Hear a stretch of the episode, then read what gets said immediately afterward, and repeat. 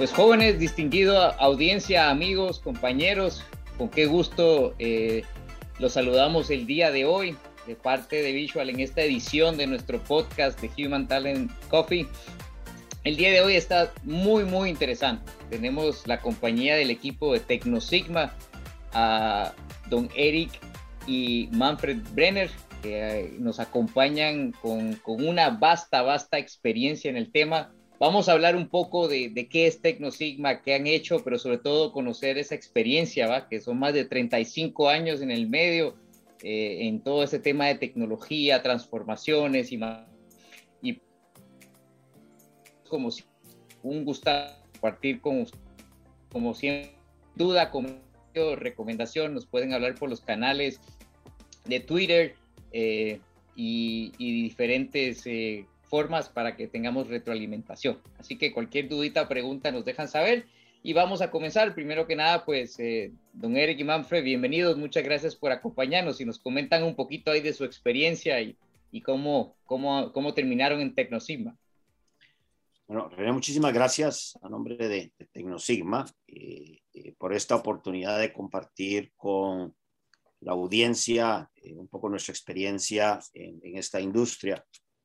Efectivamente, pues empezamos eh, hace casi ya 35 años de estar en la industria de servicios, concretamente la parte de consultoría gerencial y la parte de tecnología. Y después de varios años de estar trabajando para grandes empresas multinacionales eh, como Oracle, KPMG, Microsoft, eh, SAP, Manfred y mi persona, tomamos la decisión de crear Tecnosigma en el año 2016 con dos eh, objetivos. Primero, concentrarnos en servicios que sabíamos que se requerían eh, para complementar lo que significa implementación de soluciones tecnológicas. Y segundo, concentrados en, en, en ciertas regiones, en donde las conocemos muy bien por razones de negocios, eh, por razones personales, como son Centroamérica, el Caribe y especialmente Colombia. Tecnosigma es una empresa que asiste y acompaña a empresas como, como, como Visual, que están en el negocio de implementación, en una parte de la ecuación, que es desde el diseño de estrategias para transformación digital, pasando a servicios relacionados con lo que es administración del cambio, que ya son eh, procesos y medios a través de los cuales acompañamos a las empresas y a las compañías de tecnología en la implementación de las soluciones tecnológicas. Y entre otras cosas, pues diseñamos modelos de gobierno de datos, hacemos análisis de todo, eh, costo total de propiedad, lo que se conoce como TCO, reestructuración y rediseño de las áreas de tecnología, Hemos ayudado a varios clientes también a los procesos de selección de software y soluciones tecnológicas y de negociación. Y como podrás darte cuenta, nos movemos alrededor de, empresas que venden e implementan soluciones tecnológicas. Excelente, pues, pues, muchas gracias, don Eric. Y Manfred, entiendo que estás localizado en, en, la oficina de Costa Rica, en San José. Así es, René, muchísimas gracias también. Pues sí, yo, yo tengo a cargo la parte comercial. Eh, basado en Costa Rica. Nosotros atendemos prácticamente todo Centroamérica. Hoy día, pues, muy localizados en cada uno de nuestros países por un tema de pandemia, ¿verdad? Que todavía seguimos eh, trabajando muchas cosas remotas. Con algunos clientes en Costa Rica sí estamos en sitio. Eh, apoyando mucho el tema de mi parte, también el tema de gestión de cambio, por pues la experiencia que tuve con SAP trabajando con las soluciones de recursos humanos también, pero sí, acá estamos desde Costa Rica apoyando toda la parte comercial de Tecnosigma para Centroamérica y el Caribe. Excelente, excelente. Pues muchas gracias, jóvenes.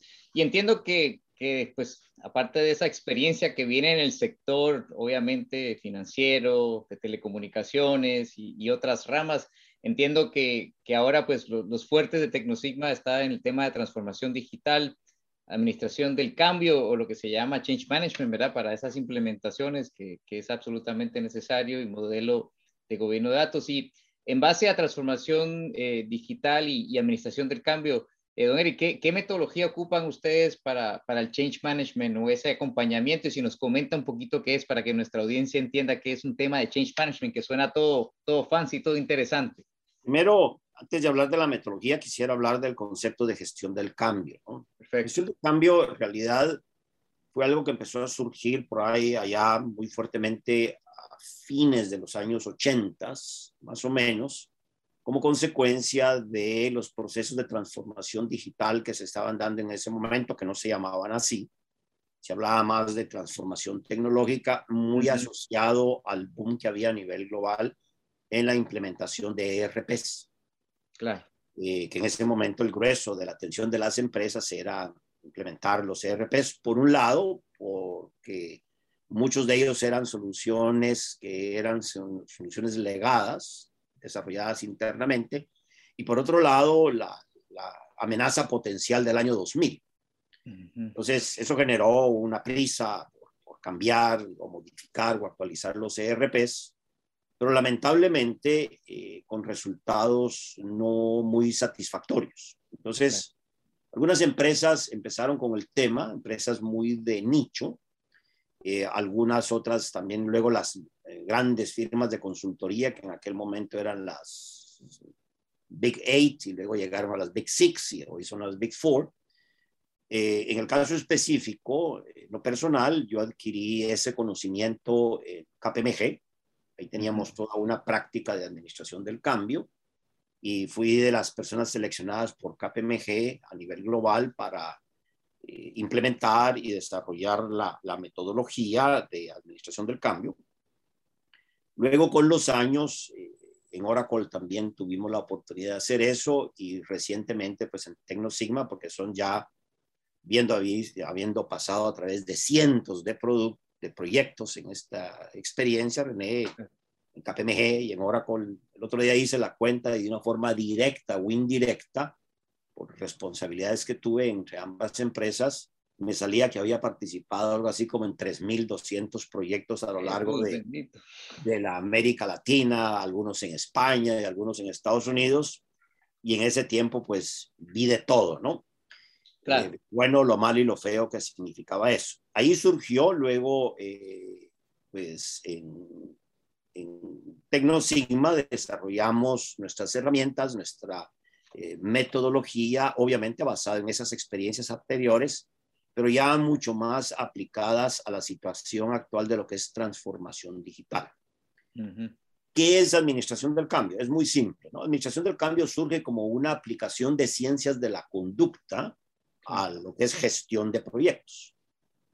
Ciencias de la conducta es interpretar eh, cómo se comportan los grupos de trabajo, si existe sinergia, no existe sinergia, cómo se comportan lo que se llaman los patrocinadores de los proyectos, que es la gerencia, la alta dirección, cómo se comporta la cultura de una organización cuando va a darse un cambio disruptivo, porque un cambio tecnológico por definición es disruptivo. Entonces, esa metodología, ese concepto de aplicar ciencias de la conducta a la gestión de proyectos es lo que se llama y lo que se conoce como administración del cambio.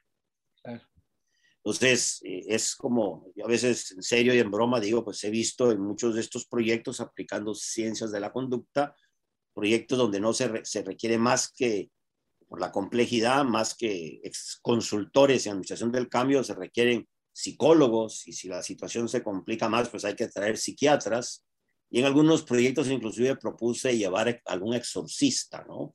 Porque la, la situación era sumamente compleja y, grave. Y, hay un, tema aquí en esto extraordinariamente importante, donde hay investigación, análisis de académicos, grandes empresas de consultoría, en donde, sin excepción, donde dicen que el éxito de la implementación de una solución tecnológica o digital no es un tema de software, no es un tema de hardware, es un tema de personas. Sí, porque el software no nos resuelve, ¿verdad? El software ayuda, pero si el, el, equipo humano, que es el que realmente hace la labor, no está alineado, vamos a tener ahí un conflicto, ¿verdad? Vamos a tener una situación difícil. Aquí, aquí quisiera aprovechar para compartir con, con el auditorio unas estadísticas interesantes y algunos análisis que hay en el mercado. Por favor. Ahí, ahí pues, está Forrester Group, el mismo McKinsey, el Boston Consulting Group, y hay una empresa que sigo desde hace muchos años que se llama Standish Group, muy conocida en lo que es análisis de proyectos. Y Standish Group todos los años eh, publica, desde hace muchos años, publica un, un reporte que ellos le llaman el Chaos Report. Okay. Chaos Report es un análisis que hacen sobre el éxito o el fracaso de la implementación de soluciones tecnológicas. Y el último Chaos Report de ellos, del año 2020, porque lo hacen anualmente, da los siguientes resultados. ¿no? Ellos, ellos dividen las implementaciones en tres grandes grupos las que se concluyen con éxito, las que son deficientes y las que hay que cancelar o hay que abortar porque no, no pudieron ejecutarse al final. Wow. En el año 2020, el, el 31% de los proyectos de transformación digital se terminaron con éxito. Y cuando se dice que se terminaron con éxito, se miden tres variables. Se terminaron dentro de los tiempos preestablecidos, claro. los presupuestos definidos y se alcanzaron los objetivos y los entregables que se habían prometido. Ah, uh -huh. eh, la mala noticia es que el 50% de los proyectos fueron deficientes, o sea, no se, se terminaron, pero con tiempos superiores a los planificados, con costos mayores y no se alcanzaron todos los objetivos planteados. Y el 19% de los proyectos se tuvo que abortar y se tuvo que cancelar algo interesante, eh, no sé, no sé si es que los, algo que hay en el ambiente o lo que sucede en la industria de tecnología, pero estas cifras, más o menos dos puntos, no cambian desde hace más de 15 años. Wow. Eh, algunos años dan 32 exitosos, 28%, deficientes 52, etcétera. Inclusive algo que sí me asombró es que los proyectos que se han cancelado se han incrementado. Normalmente eso venía entre un 16, un 14% y el año pasado subió al 19%.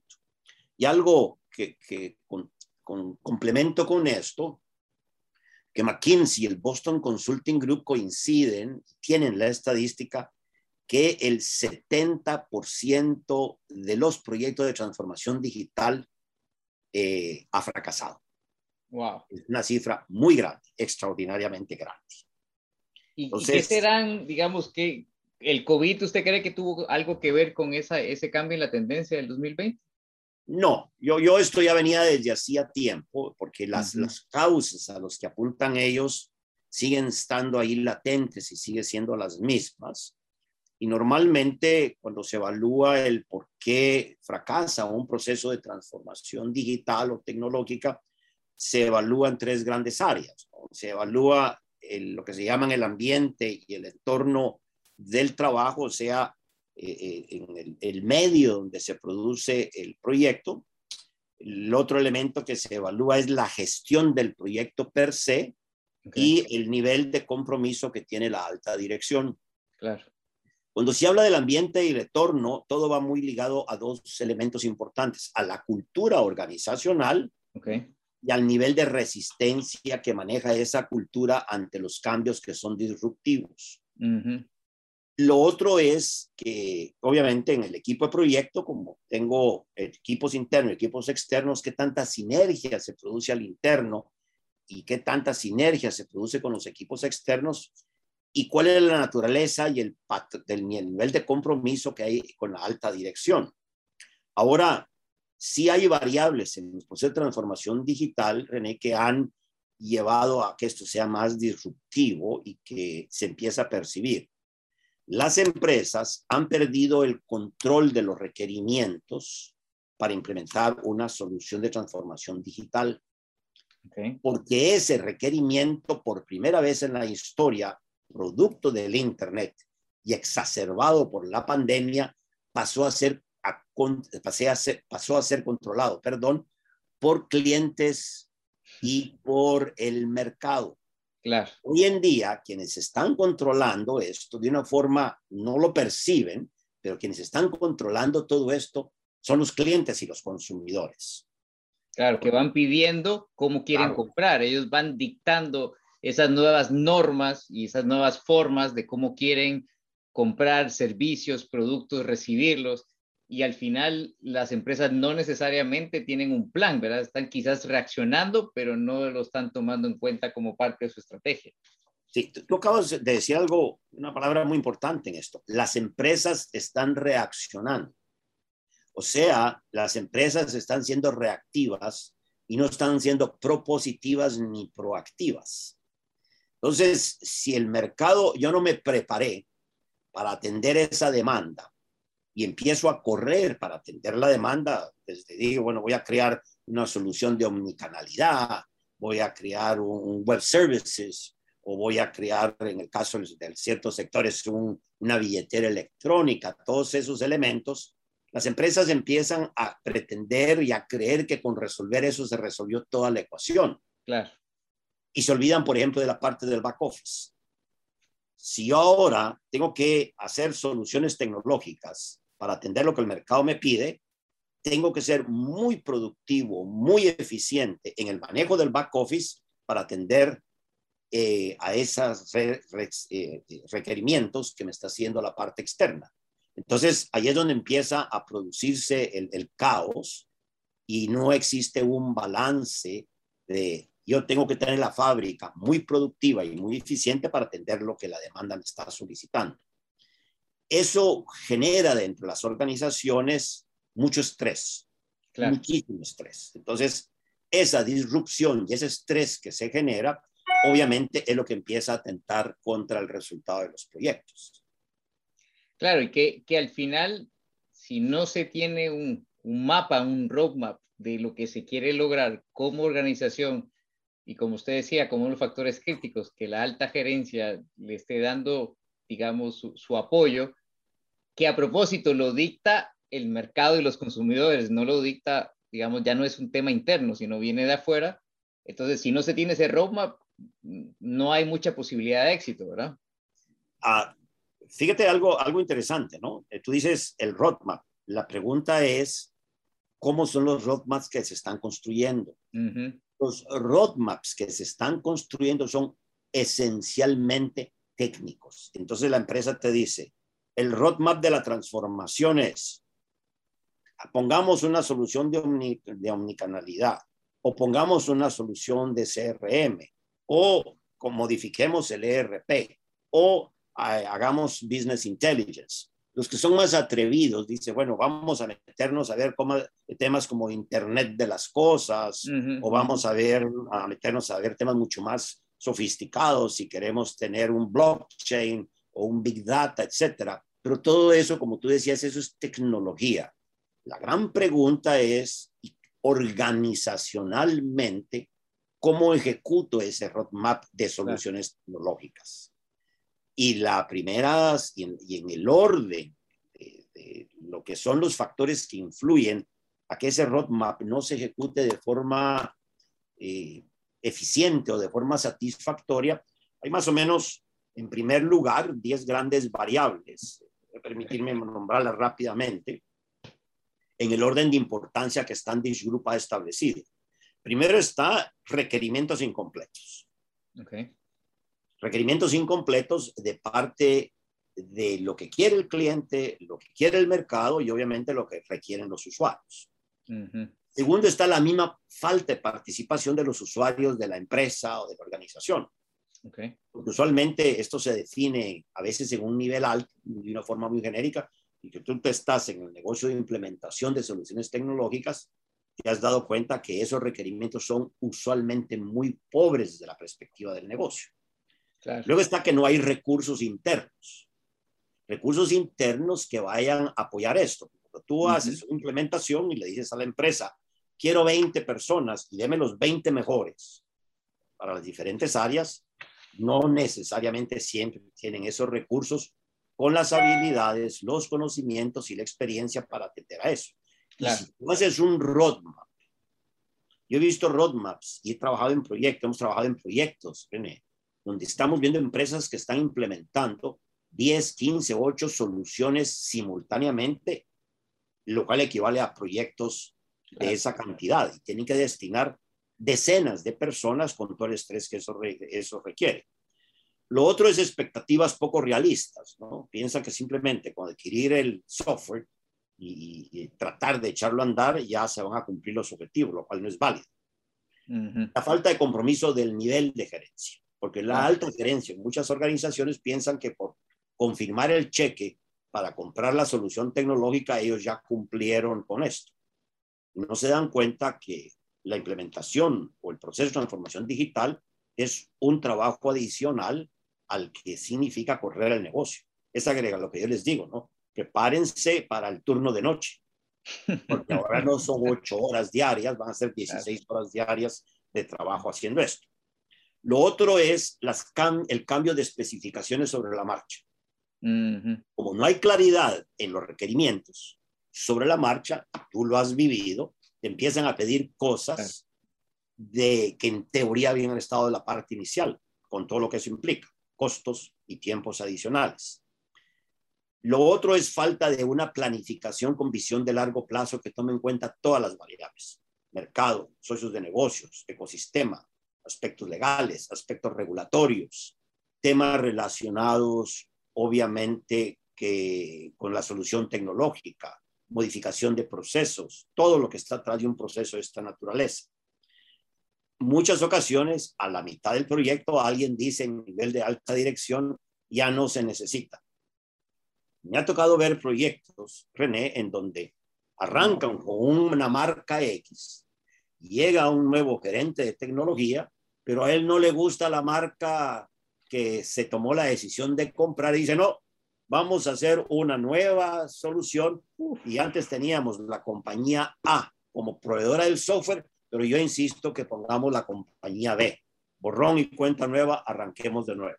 Eso se ve con mucha frecuencia y tú lo sabes y lo has vivido, que es un error fatal, ¿no? Última, las gerencias de tecnología, y no quiero ser genérico, ni quiero ser peyorativa, peyorativo, se quedaron atrás en conocimiento, muy atrás.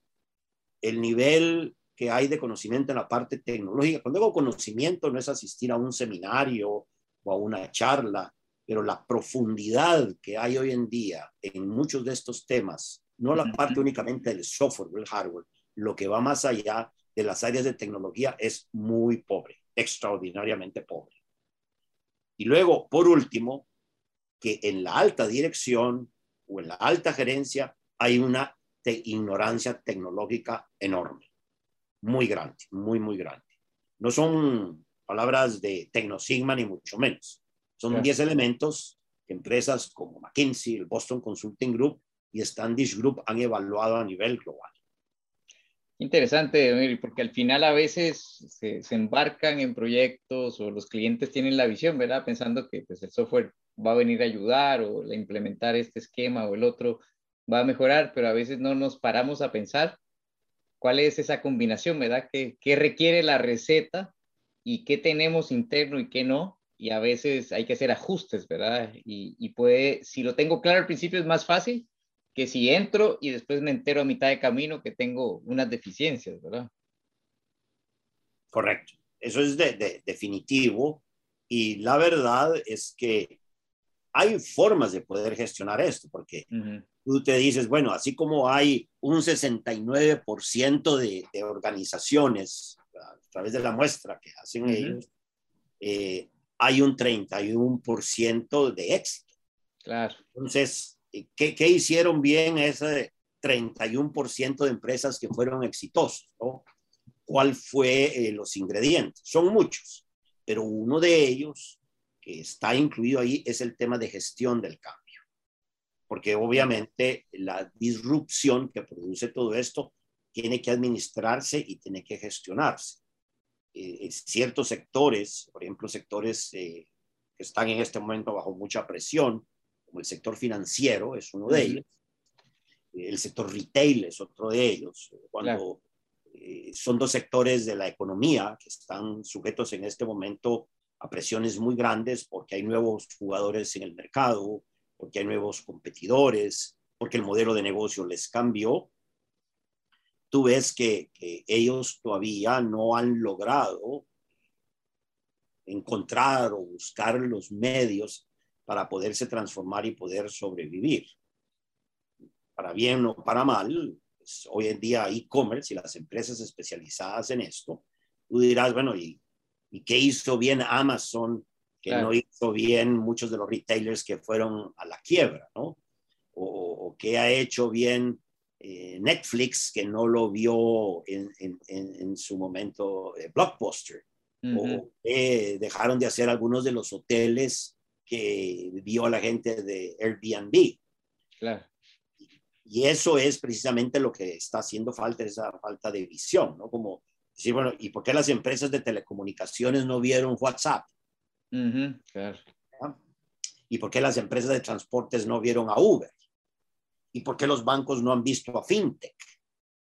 Las FinTech. Entonces, algo, algo pasa, algo pasa ahí precisamente, es eh, eh, lo que hablábamos, esas 10 variables, y obviamente eh, el éxito no es a través de la imitación, porque emular a Amazon no es una cosa fácil.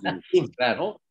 Entonces, pero sí dentro de cada nicho y, y, con algunos tamaños se pueden hacer cosas muy diferentes, René, pero la tarea es, no es fácil, va a ser compleja, ¿no? Sí, y yo creo que al final es eso, ¿verdad? Creo que mucha gente se pregunta, y quizás antes no lo tomaban tan claro o no lo veían tan claro como un posible riesgo, ¿verdad? Pero la transformación digital es algo real, lo vemos, lo vivimos. Usted mencionó ejemplos ahí súper, súper puntuales, ¿verdad? El tema de cómo Uber, que inclusive ya está en Latinoamérica, ¿verdad? Ha cambiado toda esa dinámica completamente, ¿verdad?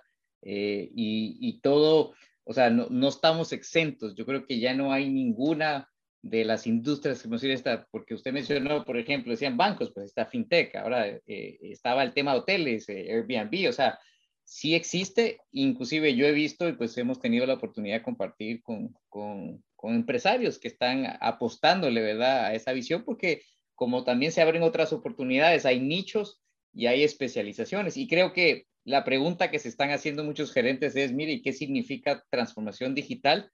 y sobre todo qué riesgos trae para mi futuro, ¿verdad? Y yo creo que ahí es donde ustedes pueden venir a, hacer ese apoyo, hacer ese estudio, ¿verdad? Para que ellos puedan entender cómo les puede implicar y pues ya ver a qué le quieren apostar y qué no, ¿verdad? Y inclusive eh, yo usamos en Tecnosigma, no hablamos de transformación digital, nosotros le agregamos otra, otra palabra más, otro sustantivo más a transformación digital. Nosotros le decimos transformación digital del negocio. Claro. Porque no es simplemente adquirir más tecnología o adquirir tecnología de punta y tecnología nueva. Como hablaba anteriormente por todos los ejemplos y todos los, los elementos, es el negocio el que se va a transformar. Claro. El negocio como un todo, desde el tema de el área de recursos humanos, las partes eh, legales, eh, procesos, relaciones con clientes, relaciones con socios de negocios, eh, relaciones con el ecosistema, con el mercado, etcétera. Y toda esa transformación es una transformación profunda. Y obviamente se necesitan eh, algunas variables básicas para que eso se dé. Uno, tener el talento y el conocimiento interno. Dos, tener el dinero para poderlo hacer. Se requiere dinero. No hay transformación digital, lamentablemente, para bien o para mal, para los que estamos en la industria, no hay transformación digital sin costo alguno. El costo es alto y el costo va a ser fuerte. Obviamente muchas empresas estarán jugando la sobrevivencia. Y, y por último, la otra variable es también entender muy fuertemente lo que el mercado quiere, lo que el mercado quiere y lo que el mercado pide. Buena noticia, hay tremendas oportunidades allá afuera para las empresas. Grandes oportunidades. Tú tienes sectores como el sector financiero que está muy preocupado en Latinoamérica de lo que está pasando con las fintech y lo que les va a suceder. Y llegaron un poquito tarde y fíjate tú la, el tema del sector financiero. El sector financiero de Latinoamérica está muy rezagado tecnológicamente. Es posiblemente de los más rezagados del mundo. ¿Por qué razón? Porque han tenido durante años márgenes financieros tan buenos y ha sido, Latinoamérica ha sido la región del mundo donde existe la mejor rentabilidad en el sector financiero. Wow. Pero eso le dio espacio a las fintech. Todavía en Centroamérica las fintech no han crecido, pero en, países ya como Brasil, Brasil, como México, Colombia mismo y Argentina, empiezan a comerse ese mercado que los bancos mm, desaprovecharon y que los bancos no se dieron cuenta que ahí estaba. ¿Por qué? Porque nunca pusieron al servicio de sus clientes la tecnología que se los permitiera hacer. El caso donde estamos, que es Centroamérica, aunque no me lo creas, todavía ni siquiera hay regulación para las fintech. No existe leyes, no existe nada que la regule. Pero en el momento que eso se empiece a dar, que es lo que ha pasado en otras regiones, el 50% de la población de Centroamérica, con excepción de Costa Rica y Panamá, un poquito más, no está bancarizada. Wow. Pero yo puedo darle servicios financieros a través del teléfono móvil. Claro, no necesitas más. No necesitas más. Entonces lo mismo está pasando con el negocio del retail. Lo que quiero decirte es que las oportunidades estén, pero no simplemente las vas a encontrar porque cambiaste de software. Sí, no solo la plataforma o el sistema o la aplicación, sí. todo era una visión y una ejecución estratégica desde ese cuestionamiento interno y de un mapa.